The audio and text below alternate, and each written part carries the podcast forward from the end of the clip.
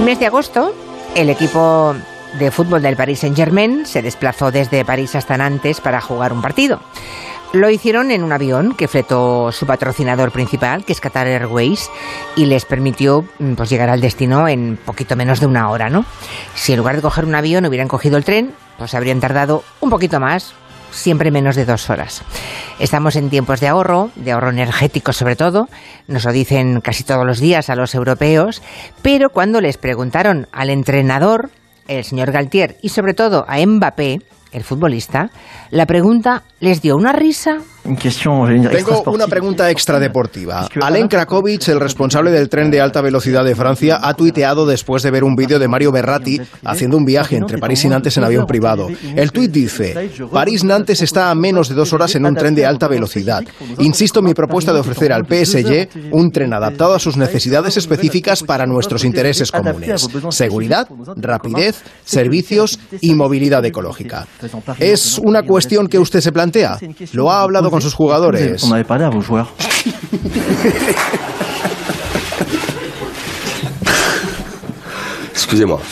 Eh, disculpe, no me esperaba esta pregunta.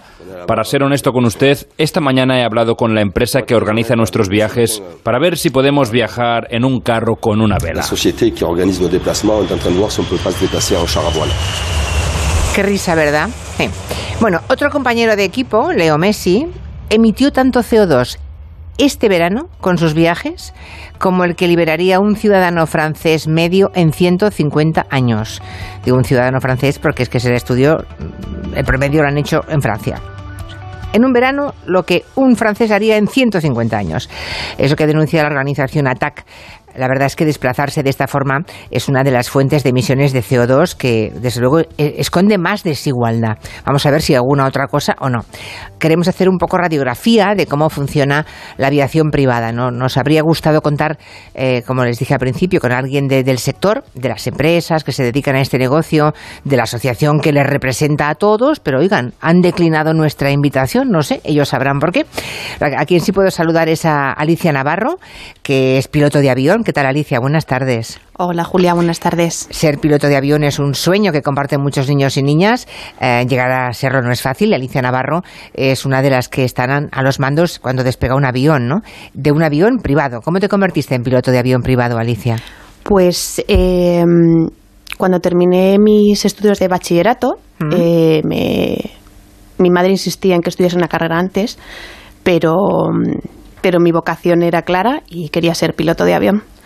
Así que me desplacé a Sevilla para estudiar em, la carrera de piloto y desgraciadamente lo hice en una época en la que no era muy fácil conseguir un trabajo en España porque empecé cuando se cayeron las Torres Gemelas y hubo una gran crisis. sí, hubo una gran crisis en el sector. Y bueno, pues em, me costó muchísimo tiempo y muchísimo esfuerzo encontrar mi primer trabajo como piloto. Hice muchas cosas antes dentro de, la aviación, desde facturación, azafata, eh, despachador de vuelos, hasta que un día, bueno, pues me hice una base de datos de, de todas las empresas a nivel mundial y eché mi currículum, eh, con la suerte de que desde Salzburgo, una empresita de aviación ejecutiva, me, me llamó, me contactó para, mm, para realizar con ellos un becariado durante dos años. Estuve con, ella, con ellos de, becaria y tras eso pues eh, me habilitaron en, en, el avión que volé, la Citation 10. O sea, pero has trabajado siempre en compañías de, de vuelos privados, ¿en ninguna compañía comercial todavía o sí? Actualmente sí, actualmente ah, trabajo en, eh, en aviación comercial. Vale. Pero he estado desde el 2014 hasta el 2019 trabajando en, en aviación ejecutiva. Eh, se llama aviación ejecutiva, no se llama privada. Esto también tiene, tiene su miga, esto, ¿eh? Sí. Se llama ejecutiva porque de alguna forma se está diciendo o insinuando que, que son aviones que se usan para el trabajo, para los negocios, ¿eh? para que los ejecutivos o ejecutivas vuelen de un lado a otro, pero no siempre es así. Hay muchas vacaciones también ahí dentro, ¿no? Bueno, pues hay un poco de todo, claro, pero sí que sí que es cierto que el, el cliente mayoritario es, es ejecutivo. O sea, lo que tu experiencia es que sobre todo es de trabajo. Sí. Vale. Ah, también tenemos a Pablo Muñoz. ¿Cómo estás, Pablo? Buenas tardes. Hola, muy buenas tardes. Tenía que estar en el estudio, pero de pronto está en Bruselas. Es el portavoz de la campaña ah, Aviación de Ecologistas en Acción, ¿verdad? Así es. Y estás en Bruselas, además. Y, he venido en tren, porque seguro que hay gente que lo está pensando. Hombre, hay que ser, hay que, exacto, hay que ser coherente, ¿no? Bueno, hay un informe con el que ha colaborado Ecologistas en Acción que dice que los aviones privados son 10 veces más intensivos en carbono que los aviones de pasajeros y que son 50 veces más contaminantes, por ejemplo, que los trenes, ¿no? Eh, ¿Seríais partidarios de restringir su uso? Lo digo porque Francia ha dicho, es el primer país que dijo que habría que regular la aviación privada. ¿Qué opináis vosotros? Sí, por supuesto que estaríamos, estaríamos de acuerdo con ese tipo de propuestas. Mm, pues en un contexto de crisis climática, eh, crisis energética, eh, crisis socioeconómica, eh, entendemos que, la mayoría de estos vuelos pueden ser, son innecesarios y muchos de ellos, como dicen los estudios y los datos, tienen alternativa terrestre existente y, cómoda a día de hoy y por tanto generar esas emisiones nos parece nos parece nos parece innecesario. Emisiones que no solo son de gases de efecto invernadero, sino que también son eh, hay otros impactos como el ruido o como la contaminación atmosférica que muchas veces pues no se tiene en cuenta. Claro, dice eh, en Francia lo que han dicho es que es un símbolo la aviación privada de, un esfuerzo a dos velocidades. Están los pobres que desde luego se aprietan el cinturón y luego están los que los que no solamente no se lo aprietan sino que se pueden recorrer no digo mil kilómetros, no, 300 kilómetros o menos en un avión privado, ¿no? Sí, sí, sí, por supuesto. Desde luego, eh, el patrón de, las personas usuarias, tanto usuarias como propietarias de este tipo de, aviones, pues es eh, personas de o entidades de, muy alto nivel adquisitivo mm. que por el hecho de tener mucho dinero, pues eh, se permiten tener unas pautas de movilidad absolutamente contrarias al interés general y, que dejan o sea, en muy mal lugar eh, pues los esfuerzos que, el resto de la ciudadanía estamos haciendo, ciudadanía e instituciones, estamos haciendo para, para lograr eh, cumplir nuestros eh, objetivos de reducción de emisiones. En Francia, por ejemplo, también hablan de obligar a las empresas a hacer públicos los desplazamientos que hagan en avión privado, incluso si hay alternativas con vuelos comerciales o en tren, que prohibirlos. Yo no sé si esto a, nuestra piloto le parece le parecería mm, exagerado o le parecería correcto, Alicia? Bueno, pues eh, yo creo que, este nicho de negocio ha existido, existe y, debe existir en, en un futuro. Mm. Es eh, una alternativa, como puede ser del mismo modo que a, nivel terrestre eh, se puede usar un vehículo privado o un taxi. pues a nivel en la aviación es un mercado que existe y del que en el que hay una demanda. Entonces, eh, creo que que todo el mundo tiene derecho a cubrir sus, sus necesidades. Es curioso porque tenemos aquí datos del 2020 que dice que mientras estos datos los manejamos por la asociación de mm, ah, que representa a todas las empresas de aviación privada, ¿eh? ¿eh? que dice que los vuelos comerciales en 2020 en agosto, en aquel verano de la pandemia, digamos, hubo una caída de vuelos normales, vuelos comerciales de un 60%. Y en cambio, en ese mismo agosto del 2020 el tráfico de aviones privados era igual que antes de la pandemia. Así es. Es curioso, es curioso. Eso quiere decir que es un buen nicho de empleo para los pilotos, ¿no? Supongo. Desde luego que sí, desde luego que sí. Ah, y, ante esas cifras tan contundentes, Pablo, como responsable de esta campaña de, aviación de, Ecologistas en Acción, ¿qué sugerís vosotros? Que, claro, hay casos muy exagerados. Lo de Kylie Jenner, por ejemplo, esta influencer americana. Kylie Jenner tomó un jet privado para un trayecto de 12 minutos, 12, que, bueno, en un coche lo haría en poco más de media hora, 40 minutos, ¿no? Mm, y hay datos que dicen que uno de cada cinco vuelos privados se toma para hacer menos de 300 kilómetros. 300, o sea, como de Madrid, como, como de Barcelona a Zaragoza, ¿no? ¿Qué te parece, Pablo? Bueno, los datos hablan por sí solos, ¿no? Eh, la, mayor parte de estos vuelos son para, para, hacer trayectos no solo de muy corta distancia, sino para los que hay ya a día de hoy eh, conexiones en, tren de alta velocidad eh, perfectamente consolidadas y, hábiles. Em, luego, además, también por desmentir ese argumento de, digamos del sector de que es, un instrumento más de trabajo Em, bueno, pues, eh, o sea, paradójicamente, por ejemplo, en España los aeropuertos que más eh, vuelos en jets han registrado en 2021 han sido el de Palma de Mallorca, el de Ibiza y el de Málaga, ¿no? Lo cual yo no sé si es que tiene todo el mundo allí sus oficinas, em, pero, pero desde luego se utilizan eh, con fines de, ocio y demás, ¿no? Cuando realmente hay, alternativas. Por, lo visto, por cierto, que ese aumento de vuelos en, tiempo de pandemia, mientras todas estábamos con restricciones a la movilidad, eh, a la aviación privada sí se le permitía eh, hacer vuelos entre aeropuertos secundarios y demás. O sea que en las cuestiones de los derechos y las obligaciones, pues siempre vemos que son como a dos velocidades y, desafortunadamente eh, suelen ser como bastante más laxas para quien tiene más capacidad adquisitiva, en este caso para, alquilar o poseer un, un avión de este tipo.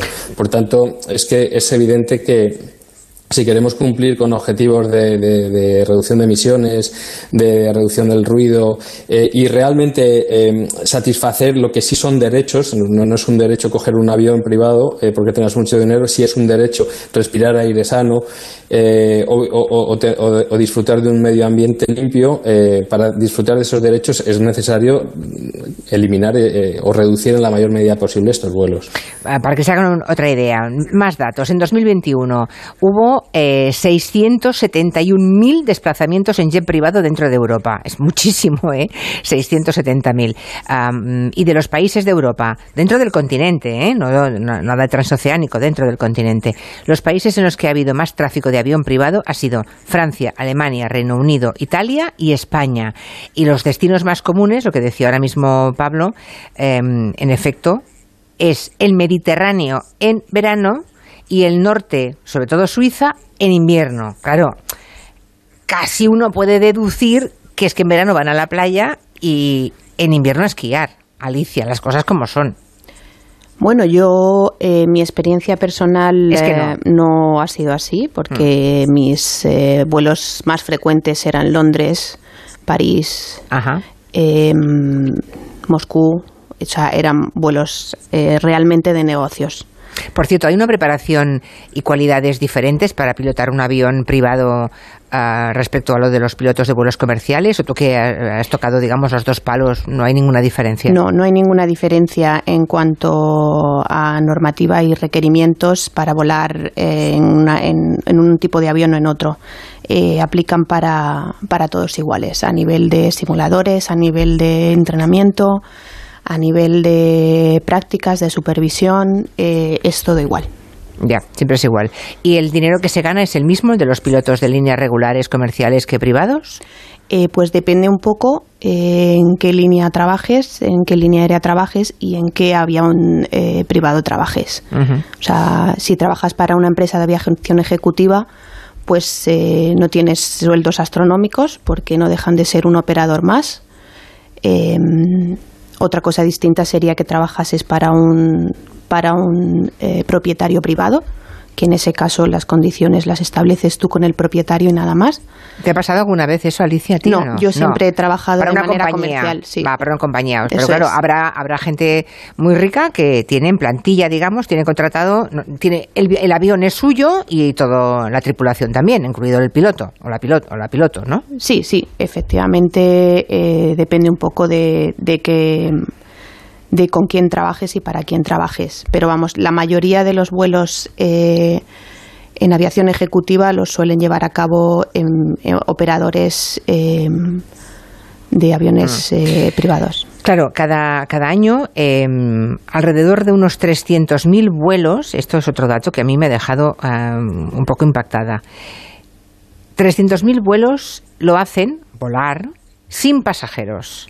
Claro, porque lo que hacen es regresar a la base después de operaciones, ¿no? Dejan un cliente, se quedan vacíos, o sea, 300.000 vuelos de vacío.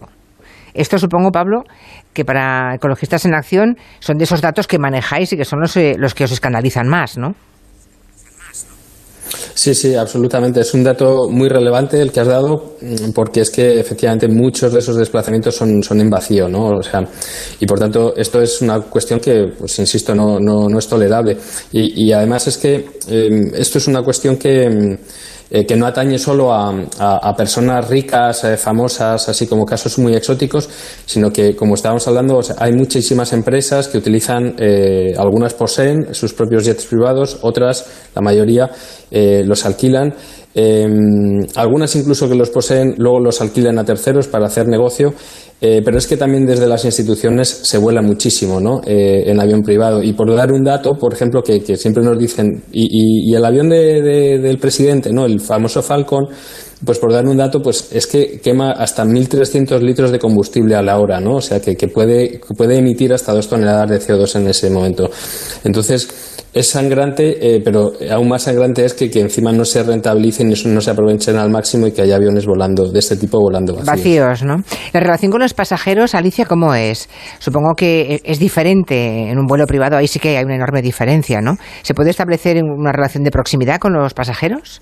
Sí, desde luego el, el trato es, es directo, o sea, les recibes en una, en una sala de handling. Eh, y, vas con ellos al avión, o sea, es, el trato es mucho más directo que en línea aérea que realmente casi no tienes contacto con el, con el pasajero al menos ahora, ¿no? Desde las Torres Gemelas se cerró la puerta para siempre, ¿no? Antes yo todos recordamos, antes de haber volado con la puerta de cabina abierta y estabas viendo al piloto y al copiloto perfectamente, ¿no? No había ningún problema, ¿eh? pero claro, eso se acabó.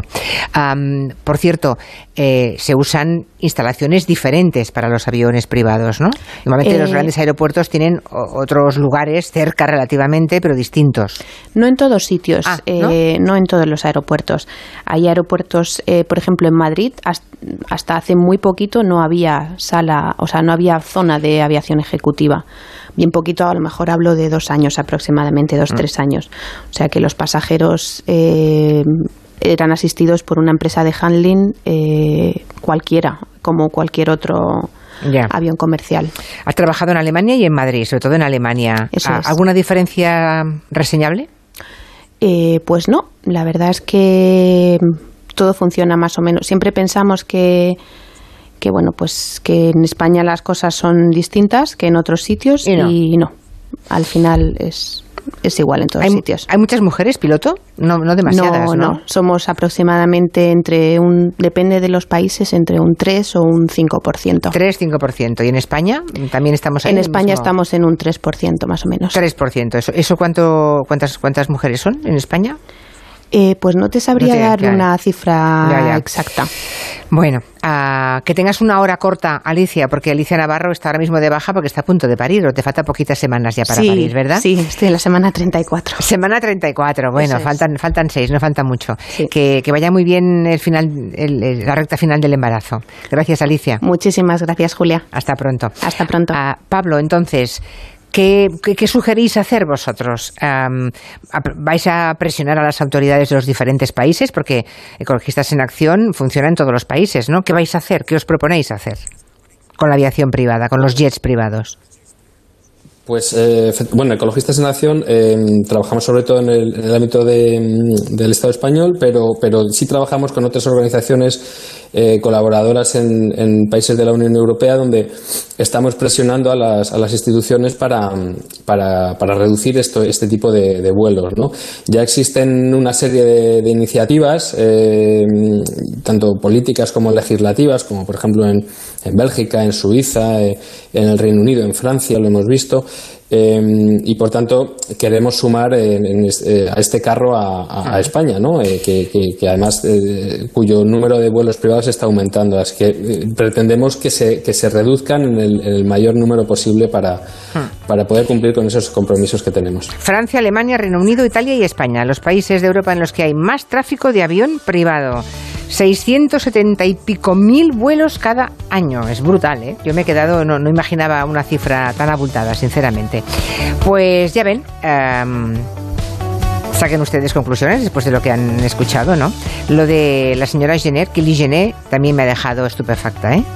Tomar un jet privado para un trayecto de poco más de 10 minutos, cuando en coche hubieran sido 40, clama al cielo. Ahí lo dejamos. Gracias, Pablo. Muchas gracias. Buenas tardes. Noticias